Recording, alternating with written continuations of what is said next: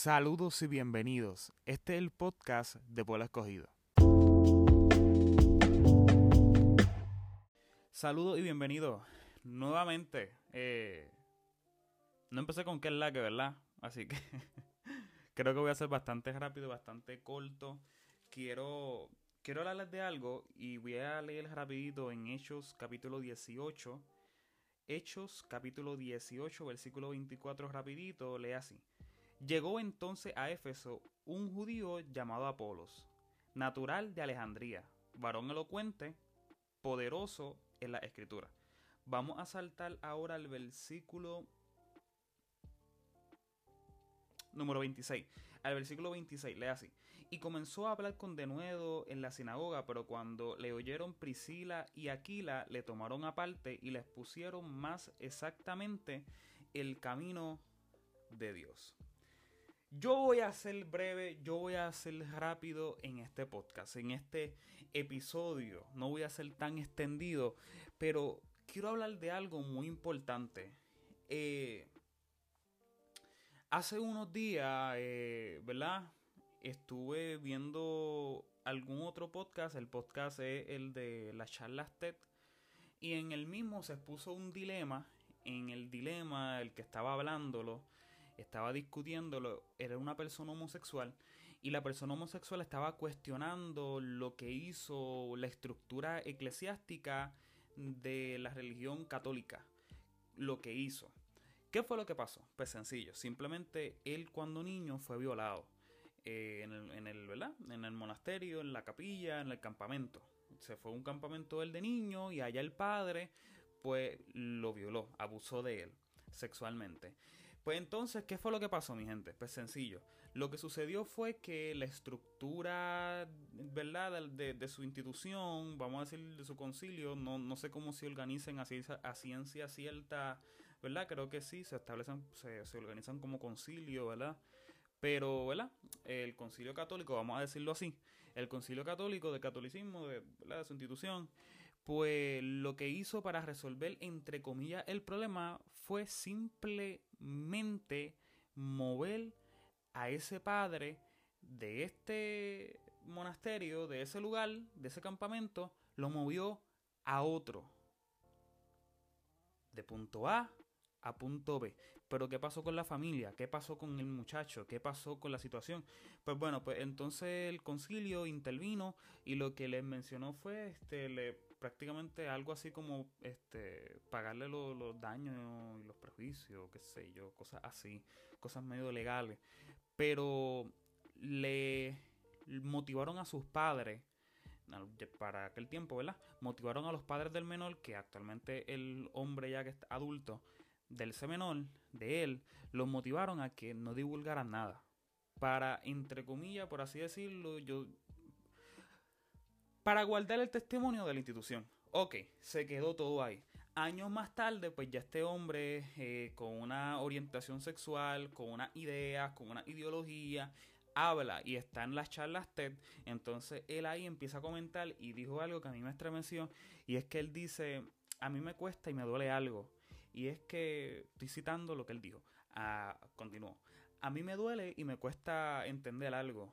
Y es que en ocasiones por pretender mantener un puesto de poder, le damos la espalda a, imitar a nuestro Maestro que es Cristo. En pocas palabras, este hombre lo que estaba diciendo y lo que dijo fue una gran verdad.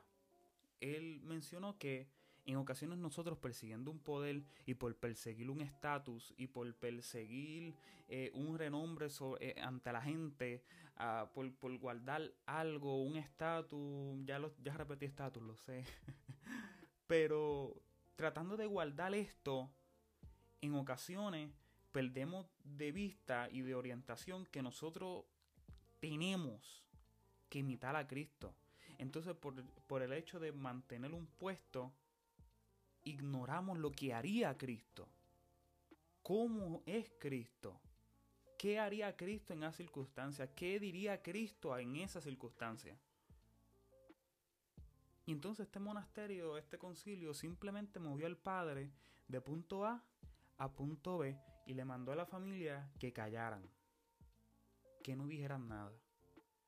Y yo me cuestiono seriamente si esto es lo que hubiese hecho Cristo. Por querer mantener un puesto de poder y que el concilio no se vea manchado, el concilio católico no se vea manchado, simplemente lo que hizo fue poner un paño encima de la situación y puso al padre de ese monasterio en otro para alejarlo prácticamente de lo que se calma la, la agua, por así decirlo, un refrán. Eso no lo haría Cristo, eso es el evangelio que yo predico.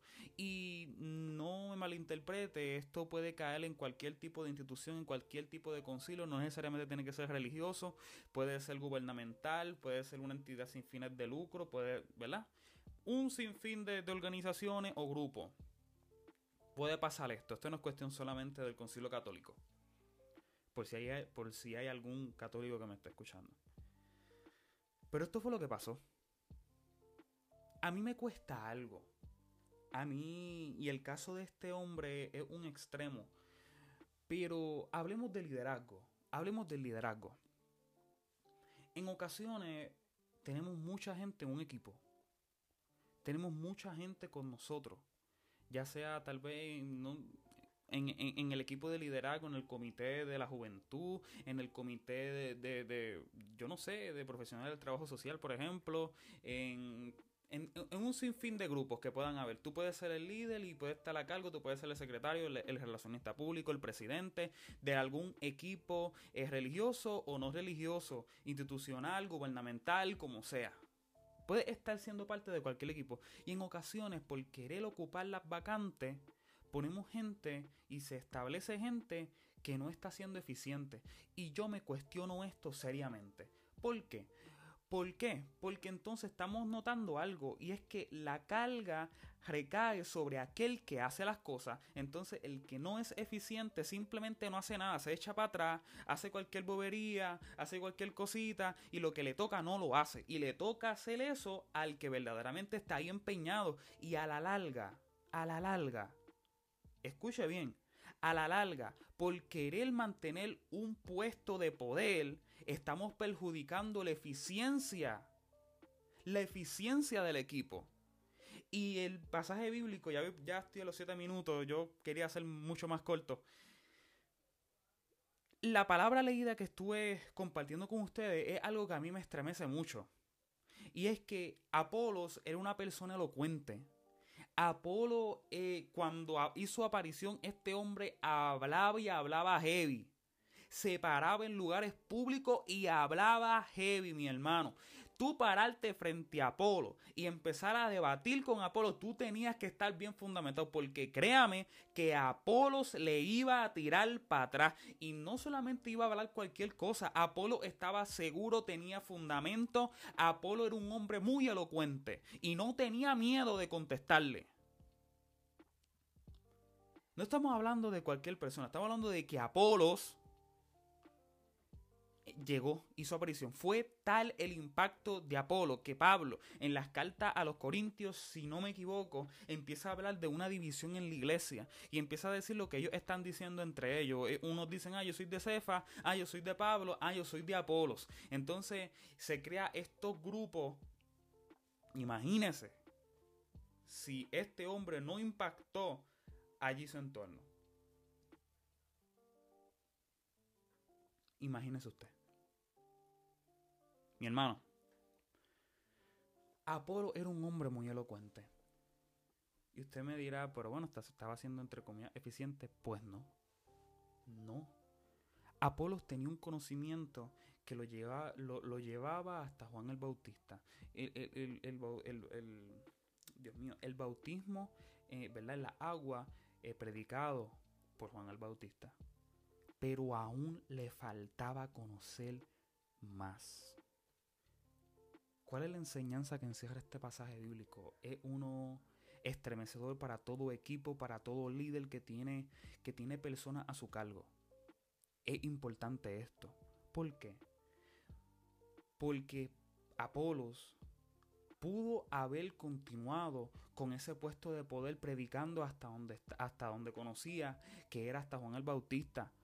Pero es que esto no se trata de eso, no se trata de conocer a medias, es que esto hay que estar eficiente de verdad. ¿Y qué fue lo que pasó, mi gente? Pues sencillo, lo que pasó fue que Priscila, Priscila y Aquila lo sacaron aparte. Lo sacaron aparte, en pocas palabras, lo sentaron. Vamos a decirlo de esta manera. Lo sentaron, lo sentaron y empezaron a comunicar y empezaron a decirle, mira, tú tienes que entender esto y que esto es esto y que Cristo esto y que Cristo lo otro. Porque él necesitaba expandir y centrar su foco, concentrarse y entender por completo el camino de Cristo, comprender el plan de Dios, tenía que extender su mirada estaba limitado al bautismo de Juan el Bautista. Entonces él e, era menester, era necesario que este hombre se sentara. Pero ese es el problema, que por querer mantener un puesto de poder, por querer mantener, este, por ejemplo, por querer mantenerme yo aquí siendo, yo no sé, líder de, de, de, de la universidad, líder de la comunidad, líder de lo que sea, por yo mantenerme siendo líder, no, no, no decido sentarme para aprender y hasta que no se sienten a hablar para aprender, hasta que no me saquen aparte a mí, no seré totalmente eficiente en el liderato. No lo seré. Pero hace falta que me bajen un poquito hace falta que me saquen un momento, me saquen aparte, paren mi predicación, paren mi liderato por un momentito, me saquen aparte y me enseñen. Entonces, ¿cuál es el miedo? El sacar aparte a Apolos no fue una vergüenza. Eso no era una vergüenza. Tal vez ellos ahí mencionaron que lo animaron y todo esto, tal vez como que, ¿verdad? Tal vez se sintió, no sé, no lo dice ahí la palabra, pero sí dice que lo animaron y que lo instaron y todo esto. El que nos saquen aparte no está mal. El que tomemos una pausa de estar haciendo lo que hacemos no está mal. El abandonar, el, el abandonar no del todo, o sea, tomarse un tiempo una especie de descanso para aprender, para ser corregido e instruido, para entonces volver al liderato con mayor eficiencia, eso no está mal. Eso no está mal. ¿Cuál es el problema en eso? ¿Cuál es el problema en eso? Si con el caso de Apolo hubiese decidido allí aquella estructura eclesiástica en Éfeso, hubiese decidido mantener la apariencia, mantener un puesto de poder, Apolos nunca hubiese aprendido nunca hubiese extendido su mirada, pero hace falta que lo bajen del puesto de poder un tiempo. No es que va a ser para siempre, es simplemente un momento para que Apolo entienda, para que Apolo aprenda, para que Apolo sea eficiente en la palabra. Pero hasta que eso no suceda, no seremos eficientes. No se trata de simplemente coger Apolos y decir, no, no queremos Apolo aquí, lo vamos a llevar allá a Jerusalén. No, no, no, no, no, no, no, no para solucionar un problema. No, no se trata de eso. Es que Apolo sea aquí en Éfeso o sea allá en Jerusalén va a estar limitado en su ejecución. Apolo necesita bajarse del podio y empezar a aprender. Dios le bendiga. Este es el pequeño podcast de esta ocasión y estoy contento y espero que haya sido de bendición a tu vida. Comparte este podcast con tu equipo de trabajo, comparte este podcast este, con algún amigo, líder, compártelo, compártelo, porque esto no solamente se trata de decirle a alguien, sino nosotros mismos como líderes. En ocasiones debemos tomarnos una pausa, examinarnos y acudir a la palabra. No es que vaya usted ahora a, entregarle el puesto. Hay casos y hay casos, claro está. Pero no es que usted vaya ahora a entregarle el puesto allí en la institución universitaria, ni, ni, ni, ni en el grupo, nada. No estoy diciendo eso. Examínese. Recurra a la palabra. Tómese una pausa. Tómese un momento. Si ha llegado el momento de pues, simplemente entregar el puesto y dedicarse a liderar en otra área y aproveche y se toma su tiempo para aprendizaje y todo esto, claro que sí, eso no es una vergüenza. Eso no es una vergüenza. Compártalo. Dios le bendiga, estoy contento de que haya estado conmigo este, este tiempo, así que muchas gracias.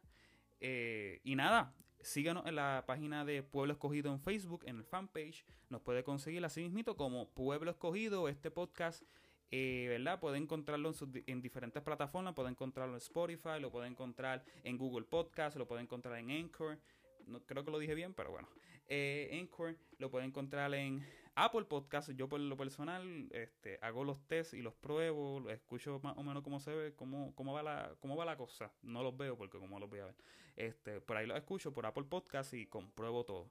Eh, así que también por Apple Podcast nos puede conseguir en YouTube, en la página de YouTube. Eh, no hemos compartido hace un tiempo, pero sí, nos puede conseguir como Pueblo Escogido también. En la página de Instagram este, puede conseguir mi página personal como Ken Santiago 1.